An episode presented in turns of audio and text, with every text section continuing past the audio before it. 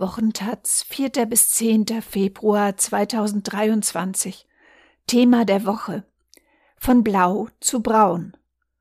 Bei ihrer Gründung vor zehn Jahren startete die AfD mit dem Ziel einer konservativen Wende. Seitdem ist die Partei immer weiter nach rechts außen gerückt, schuf einen Nährboden für Hass und öffnete Rechtsextremen wie Björn Höcke die Tür. Aus Oberursel und Berlin Gerrit Joswig. Konrad Adam sitzt mit verschränkten Armen vor seiner prall gefüllten Bücherwand und sagt Ich bin nicht unzufrieden, dass ich die Partei gegründet habe. Es war richtig, das damals versucht zu haben. Dennoch bedauere er, was aus der AfD geworden sei. Aber ein Monster, das habe er nicht erschaffen. Der ehemalige Parteisprecher wohnt im hessischen Oberursel, etwas abgelegen in einem Reihenhaus direkt am Wald. Im Wohnzimmer des 81-Jährigen stehen dunkle Biedermeier-Möbel vor Schränken mit dicken Hitler-Biografien alter deutscher Literatur und vielbändigen Enzyklopädien. In einer Ecke, beinahe verschämt, ein kleiner Flachbildfernseher. Als die Taz telefonisch bei dem ehemaligen FAZ-Feuilleton-Redakteur und Weltkorrespondenten Adam anfragt, ob er Zeit für ein Gespräch über zehn Jahre AfD habe, fragt er zurück Sie wissen aber schon, dass Sie gerade mit dem Klassenfeind sprechen? lädt dann aber doch zu sich ins Wohnzimmer und redet anderthalb Stunden lang. Hin und wieder wird er etwas lauter, wenn es um die Migrationspolitik von Ex-Bundeskanzlerin Merkel geht etwa oder den Gehorsam der Deutschen bei der Maskenpflicht, die er als ungeimpfter zum Kotzen findet. Eingeladen zur Geburtstagsfeier der AfD im nahegelegenen Königstein sei er nicht. Ob er trotzdem feiern werde? Warum sollte ich feiern? Die heutige AfD ist ja nicht mehr diejenige Partei, die wir seinerzeit gegründet hatten, sagt Adam. Gegründet wurde die AfD von 18 überwiegend älteren Männern, die sich am 6. Februar 2013 in Oberursel trafen. Weil ein Konferenzraum in einem Hotel zu teuer war, traf man sich im Gemeindesaal der evangelischen Christuskirche. Den Raum hatte Adam organisiert, der bis heute Gemeindemitglied ist. Der schlichte, langgestreckte Saal ist wenige Gehminuten vom Bahnhof entfernt. Eine große Glasfront gibt den Blick auf einen Busch, einen dahinterliegenden Spazierweg und eine Wiese frei. Im Saal steht noch immer eine große Jesusstatue aus Holz, die wie zum Segen beide Hände ausbreitet. Vor rund zehn Jahren diskutierten die Gründer hier, wie die Partei heißen solle. Wirtschaftsprofessor Bernd Lucke plädierte für den Namen Alternative für Deutschland und Europa, damit der Parteiname nicht zu national konnotiert sei. Letztlich setzte sich jedoch der Vorschlag Alternative für Deutschland durch, auch Adam stimmte dafür. Das Wort Alternative war eine nicht ganz ungeschickte Replik auf den Politikstil von Merkel. Die hatte ihre Entscheidungen immer wieder als alternativlos bezeichnet. Der Begriff wurde 2010 zum Unwort des Jahres, weil er Politikverdrossenheit fördere. Kurz vor der AfD-Gründung hatte die Kanzlerin behauptet, die Rettung des Euros sei alternativlos. Lucke und Co. waren gegen Merkels Europolitik und wollten die D-Mark zurück. Die öffentliche Debatte dieser Jahre war stark von Thilo Sarrazin geprägt. Damals noch SPD-Mitglied hatte er 2010 Deutschland schafft sich ab veröffentlicht eine Ressentiment getriebene Streitschrift, die schnell zum Bestseller wurde und als Türöffner für die AfD verstanden werden kann. 2013 war die Bundesregierung schwarz-gelb. Die FDP trug die Europolitik der Kanzlerin mit, zum Ärger vieler Wirtschaftsliberaler und Konservativer, die sich in verschiedenen Vereinen, Plattformen und Organisationen sammelten. In diesem Umfeld gründeten Adam Lucke und Alexander Gauland im September 2012 die Wahlalternative 2013, aus der später die AfD hervorging. Zulauf kam fortan auch von ganz rechts. Adam war neben Lucke und der Chemikerin Frauke Petri einer von drei AfD-Bundessprechern, die wenig später auf dem ersten Parteitag in Berlin gewählt wurden. Petri hat sich mittlerweile aus der Politik weitgehend zurückgezogen. Auch Lucke ist wieder als Wirtschaftsprofessor an der Uni Hamburg tätig und will sich nicht mehr zur AfD zitieren lassen. Seine Positionen zur Entwicklung der Partei sind allerdings bekannt. Er sprach sich 2019 gar für die Beobachtung durch den Verfassungsschutz aus, nannte die AfD eine latent fremdenfeindliche, deutsch-nationale Partei mit rechtsradikalen Einsprengseln, die er so nicht noch einmal gründen würde.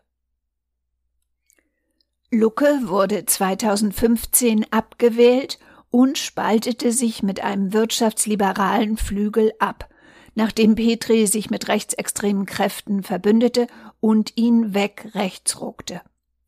Sie selbst ereilte danach ein ähnliches Schicksal. Nach anhaltenden rechten Tabubrüchen diverser AfD-Politiker forderte Petri einen realpolitischen Kurs und Mäßigung. Danach wurde sie selbst ausgegrenzt und trat schließlich aus.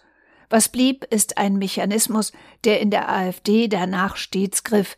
Wer versuchte, die Grenzen des Sagbaren innerhalb der Partei nach rechts abzustecken oder ernsthaft vom Kurs der Fundamentalopposition abwich, galt als Verräter. In der AfD ist seither die Wutbürgerparole ein Grundprinzip, das wird man wohl noch sagen dürfen. Adam ist derjenige unter den ersten Parteichefs, der es am längsten in der AfD ausgehalten hat. Er trat erst Ende 2020 aus. Warum er so lange blieb? Er erklärt das so.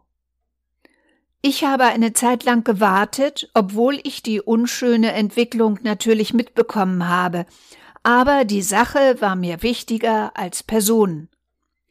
Letztlich hätten Aussagen wie die Forderung nach einer erinnerungspolitischen Wende um 180 Grad von Björn Höcke oder das Alexander Gauland Zitat Hitler und die Nazis seien nur ein Vogelschiss in über 1000 Jahren erfolgreicher deutscher Geschichte, die Erkenntnis wachsen lassen, dass es jetzt höchste Zeit sei zu gehen. Die Äußerungen fielen allerdings mehrere Jahre vor Adams Austritt. Wenn Adam heute über die AfD spricht, klingt es teilweise so, als würde er sie noch immer verteidigen. Beim Reden über die Gründungszeit wird er euphorisch. Schwelgend erzählt er von der Dankbarkeit normaler Bürger beim Sammeln von Unterschriften vor dem Supermarkt oder vom Zuspruch von Mitgliedern beim geselligen Get Together nach einer seiner Parteitagsreden. Es sei bei allen Fehlern eine schöne Zeit gewesen, sagt Adam. Unterm Strich allerdings wirkt er rückblickend durchaus bitter, wenn er sagt, alle drei Personen, die am 6. Februar große Reden zum Zehnjährigen schwingen, haben nichts mehr mit der Gründungsidee zu tun. Die Partei hat einige Umbrüche hinter sich gebracht. Sie kennen ja das antike Sprichwort beim Umbruch kommt immer der größte Lump an die Spitze. Die Festreden zum AfD-Jubiläum werden die Parteivorsitzenden Alice Weidel und Tino Kruppalla sowie der Ehrenvorsitzende Alexander Gauland halten. Der größte Lump aber wäre in diesem Fall wohl Björn Höcke, Rechtsextremist und Chef der AfD Thüringen. Höcke steht zwar nicht an der Bundesspitze, gilt aber als der mächtigste Mann in der Partei. Alle, die den offenen Konflikt mit den Völkischen suchten, zogen langfristig den kürzeren. Auch Adam hält Höckes Einfluss in der Partei leider nicht für überbewertet. Er sieht sich selbst als Heiland, aber der Heiland ins Politische übersetzt wird schnell zum Führer, und von Führern halte ich nicht mehr viel. Das erste Mal habe er Höcke 2014 erlebt, nach dem ersten Einzug in einen Landtag in Erfurt. Höcke sei bei der anschließenden Wahlparty mit erhobenen Armen in das Lokal gekommen und habe Goethe zitiert. Von hier und heute geht eine neue Epoche der Weltgeschichte aus, und ihr könnt sagen, ihr seid dabei gewesen, zitiert Adam. Ich fand es damals eher komisch, aber der meint das ernst. Weniger komisch ist es, als Höcke am 3. Oktober 2022 in Gera vor rund 8000 aufgepeitschten Demonstrantinnen spricht. Die Angst vor der Energiekrise und dem später wieder abkühlenden heißen Herbst macht die Runde angesichts von wachsenden wöchentlichen Protesten von Rechtsextremen sehen einige Beobachterinnen im Osten bereits die Wiederauferstehung einer faschistischen Massenbewegung. Faschistisch ist jedenfalls Höckes Rede in Gera. Er spricht vom Kampf gegen das Regenbogenimperium, dem alle Altparteien angehörten. Es drohe das Versinken in tödlicher Dekadenz. Kernland des Regenbogenimperiums sei die USA, die die Zerstörung der Nation durch Masseneinwanderung forciere. Er zeichnet ein Feindbild vom globalen Imperialismus und raunt, dass auch die USA auf eine andere Art als wir Deutschen eine fremdbestimmte Macht sei. Der Antisemitismus scheint durch. Putins Russland nennt Höcke in der Rede den natürlichen Partner für uns als Nation. Schließlich hätten Deutsche und Russen eine ähnliche seelische Prägung. Er sagt, wenn er sich zwischen Regenbogenimperium, globalistischem Westen und dem traditionellen Osten entscheiden müsste, wähle er den Osten. Es sind die Stichworte der sogenannten neuen Rechten, wie man sie oft von Vertretern aus Höckes Lager hört, aber einige davon auch vom russophilen Gauland. Die Weltanschauung der neuen Rechten hat mit dem Aufstieg der AfD auf einmal einen parlamentarischen Arm. War neurechte Ideologie lange Zeit ein Nischenphänomen in rechtsradikalen Zeitungen und Publikationen wie der Jungen Freiheit oder der Sezession des Ideologen Götz Kubitschek in Schnellroda, so bewegen sich nun Teile der Gesellschaft auf ihre Themen wie dem Verschwörungsmythos vom großen Austausch zu und normalisierten ihre Position. Das rechte Agenda-Setting der AfD im Kampf um kulturelle Hegemonie strahlt längst weit bis in die vermeintlich bürgerliche Mitte aus. In Thüringen brachte die CDU einen Antrag gegen geschlechtsneutrale Sprache mit AfD-Stimmen durch. In Bautzen stimmte die Union gar einem AfD-Antrag zu, um Mittel für Geflüchtete zu streichen. CDU-Chef Friedrich Merz traute sich in einer Talkshow mit NPD-Vokabular vom Sozialtourismus Geflüchteter zu fantasieren. PolitikerInnen und ChefredakteurInnen großer Zeitung polemisieren antiliberal gegen Minderheitenschutz und nutzen das Wort Wokeness als Kampfbegriff von rechts in Verkennung seiner historischen Bedeutung. Hinzu kommt, dass öffentliche rassistische Diskurse Alltagsrassismus und rechte Gewalt befördern. Der Aufstieg der AfD fällt wohl nicht zufällig in ein Jahrzehnt exzessiver rechter Gewalt. Seit 2014 gab es zahlreiche Anschläge auf Flüchtlingsunterkünfte und Moscheen, Angriffe auf Politiker bis hin zum Lübcke-Mord 2016 und rechtsterroristischen Anschlägen in München, Halle und Hanau. Zuletzt war eine Ex-AfD-Abgeordnete mutmaßlich an einem geplanten Reichsbürgerputsch beteiligt. Der Lübcke-Mörder hing Plakate für die AfD auf und demonstrierte in Chemnitz, wo die AfD den Schulterschluss mit Rechtsextremisten übte.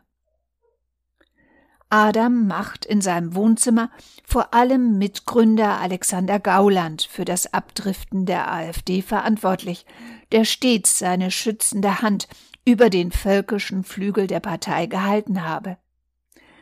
Adam hat sich spürbar mit Gauland überworfen, hält ihn für einen Strippenzieher, dem es nur um seinen Machtgewinn gegangen sei. Inhaltlich wirft er ihm wenig vor, außer Profillosigkeit. Ruiniert habe die Partei letztlich die Kombination aus Radikalen und Opportunisten, ist Adam überzeugt. Gauland lebe in zwei Welten, sagt Adam, inhaltlich werde er nicht mehr schlau aus ihm. Was ist von der Überzeugung eines Mannes zu halten, der ein Wahlprogramm mit Fontane-Zitaten schmückt, belesen ist, gute Reden hält, sich aber dann mit einem Kerl wie Kalbitz verbündet? Andreas Kalbitz gilt als Flügelnetzwerker wurde aber wegen seiner neonazistischen Vergangenheit vorerst aus der Partei geworfen. Adam sagt, als ich mit Gauland noch sprach, fragte ich ihn mal, warum er denn das erste Landeswahlprogramm für Brandenburg ins Russische übersetzen ließ. Da sagte er mir nur, ich will gewählt werden, egal von wem meiner Ansicht nach eine gefährliche Position, denn wer so denkt, wird über Nacht vom Treiber zum Getriebenen. Das ist das Schicksal Gaulands. Der Politikwissenschaftler Klaus Leggevi beschäftigt sich seit langem mit den radikalen Randzonen im deutschen Konservativismus und hat dazu schon im Jahr 1987 das Buch Der Geist steht rechts Ausflüge in die Denkfabrik der Wende geschrieben. Am Telefon ordnet Leggevi Intellektuelle wie Konrad Adam und Alexander Gauland klar ein. Sie seien enttäuscht gewesen vom Ausbleiben einer konservativen Wende, die bereits Helmut Kohl Anfang der 80er Jahre versprochen, aber nicht eingehalten hatte. Die Wende hätte letztlich die 68er Revolution und die damit verbundenen Liberalisierungen rückgängig machen sollen. In dieser Tradition werde auch Merkel betrachtet, die dafür sorgte, dass die Union sich dem Zeitgeist anpasste und in der Mitte angedockt blieb. Leggevi sieht Adam und Gauland als Teil einer großen revisionistischen Bewegung von 1945 bis heute – der er auch konservative Heimatlose wie Hans-Georg Maaßen zuordnen würde. Sie wollten den Konservatismus retten, und das gehe aus ihrer Sicht nicht mit Anpassung, sondern nur noch mit einer konservativen Revolution, um die alte Ordnung von Gott, Vaterland und Familie wiederherzustellen und letztlich die weiß-männliche Vorherrschaft zu erhalten. Faschistisch sei das allerdings noch nicht, sagt Leggevi. Das sind Konservative, die eher aus Verzweiflung faschistisches Vokabular verwenden. Nach Orbans Vorbild arbeiteten sie daran, die parlamentarische Demokratie zu destabilisieren. Sie eröffneten damit eine Grauzone oder besser gesagt Braunzone zwischen Faschismus und Konservatismus sagt Leggevi. Wichtige Antreiber seien auch Wirtschaftsprofessoren wie Lucke gewesen, die einen wirtschaftsliberalen D-Mark-Nationalismus propagierten. Wichtig zum Verständnis von Gauland, Adam und Co. sei die ressentimentbehaftete Ablehnung der Migrationspolitik der ehemaligen Kanzlerin. Diese wiederum lasse sich weniger gut erklären. Dem Ressentiment kann man mit einem menschenrechtlich humanitären Argument oder wirtschaftlichem Nutzenkalkül nicht beikommen, sagt Leggevi. Dieses Ressentiment gelte in klassisch konservativer Tradition letztlich dem vaterlandslosen Juden.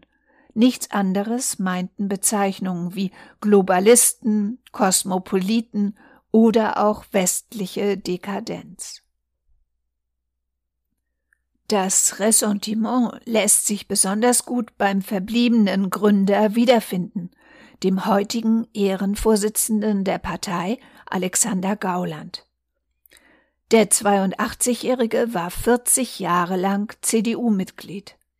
Er leitete ab 1987 unter anderem als Staatssekretär die Kanzlei des hessischen Ministerpräsidenten Walter Wallmann und war ab 1991 Herausgeber der Märkischen Allgemeinen in Potsdam. Als Gauland schließlich 2016 im brandenburgischen Elsterwerda auf eine Bühne stieg, sprach er bei der Demonstration für unsere Heimat von einer Politik der menschlichen Überflutung. Man wolle das deutsche Volk allmählich ersetzen durch eine aus allen Teilen dieser Erde herbeigekommene Bevölkerung. Neurechte Ideologie im Rheintext. Ähnlich ressentimentbehaftete Äußerungen Gaulands sind schon seit Anfang der 90er bekannt, nur skandalisierte sie damals niemand. Wenige Tage vor ihrem zehnjährigen Jubiläum lädt die AfD zu einem Medienempfang im Bundestag. Weidel und Kruppalla haben in das edle Abgeordnetenrestaurant auf Fraktionsebene eingeladen. Es gibt teure Snacks gute Weine und ein Trio mit Saxophon, Xylophon und Kontrabass. Die meisten Abgeordneten scheinen gut gelaunt, die AfD profitiert von der geschürten Angst vor der Energiekrise. Viele Demokratinnen schauen besorgt auf die Landtagswahlen 2024, wo die AfD in Sachsen, Thüringen oder Brandenburg stärkste Kraft werden könnte. Selbst Gauland, der sonst eher in die zweite Reihe getreten ist, ist an diesem Mittwochabend gekommen. Er trägt wie immer Tweedjacket und trinkt Rosé. Auf Nachfrage erklärt er sich bereit, vor der Tür Fragen zum Jahrestag der AfD zu beantworten. Gegründet habe er die AfD, weil es in der CDU der Merkel-Ära nicht mehr möglich war, klar konservative Positionen zu formulieren und damit auch durchzudringen. Es habe damals keine wirkliche Opposition mehr gegeben, sagt Gauland. Zu Adam habe er leider keinen Kontakt mehr, weil dieser ihm vorgeworfen habe, ihn nicht ausreichend bei der Wiederwahl in den Bundesvorstand unterstützt zu haben. Gauland hat noch vor dem ersten Einzug in den Bundestag den Weg der Fundamentalopposition für die AfD ausgerufen, den die Partei seither konsequent verfolgt. Kürzlich hat Parteichefin Weidel davon gesprochen, ab 2024 mitregieren zu wollen. Wenn es nach Gauland geht, muss sich dafür allerdings die CDU bewegen. Fundamentale Opposition wird bleiben und die Regierungsfähigkeit hat nur wenig damit zu tun, was wir jetzt machen, sagt er. Der von Beobachtern seit Beginn und von Aussteigern spätestens seit 2014 dokumentierten Radikalisierung der AfD widerspricht Gauland vehement. Nicht die Partei, sondern die Themen hätten sich verändert. Es ging bei Bernd Lucke um den Euro und die Verschuldung. Es ging danach um einen Zustrom von Menschen aus fremden Kulturkreisen, die sozusagen die deutsche Staatsangehörigkeit veränderten, so Gauland. Es ist erneut die Erzählung vom großen Austausch. Demonstrativ betont er auf Nachfrage sein gutes Verhältnis zu Höcke. Dinge, die man falsch auslegen kann, haben wir alle schon gesagt, ich auch.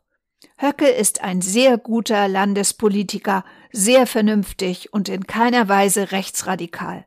Ich bin auch nicht bereit, diese Zuschreibungen des Verfassungsschutzes zu akzeptieren. Ob er zufrieden sei mit der Entwicklung seiner Partei? Gauland sagt, ich bin nicht unzufrieden.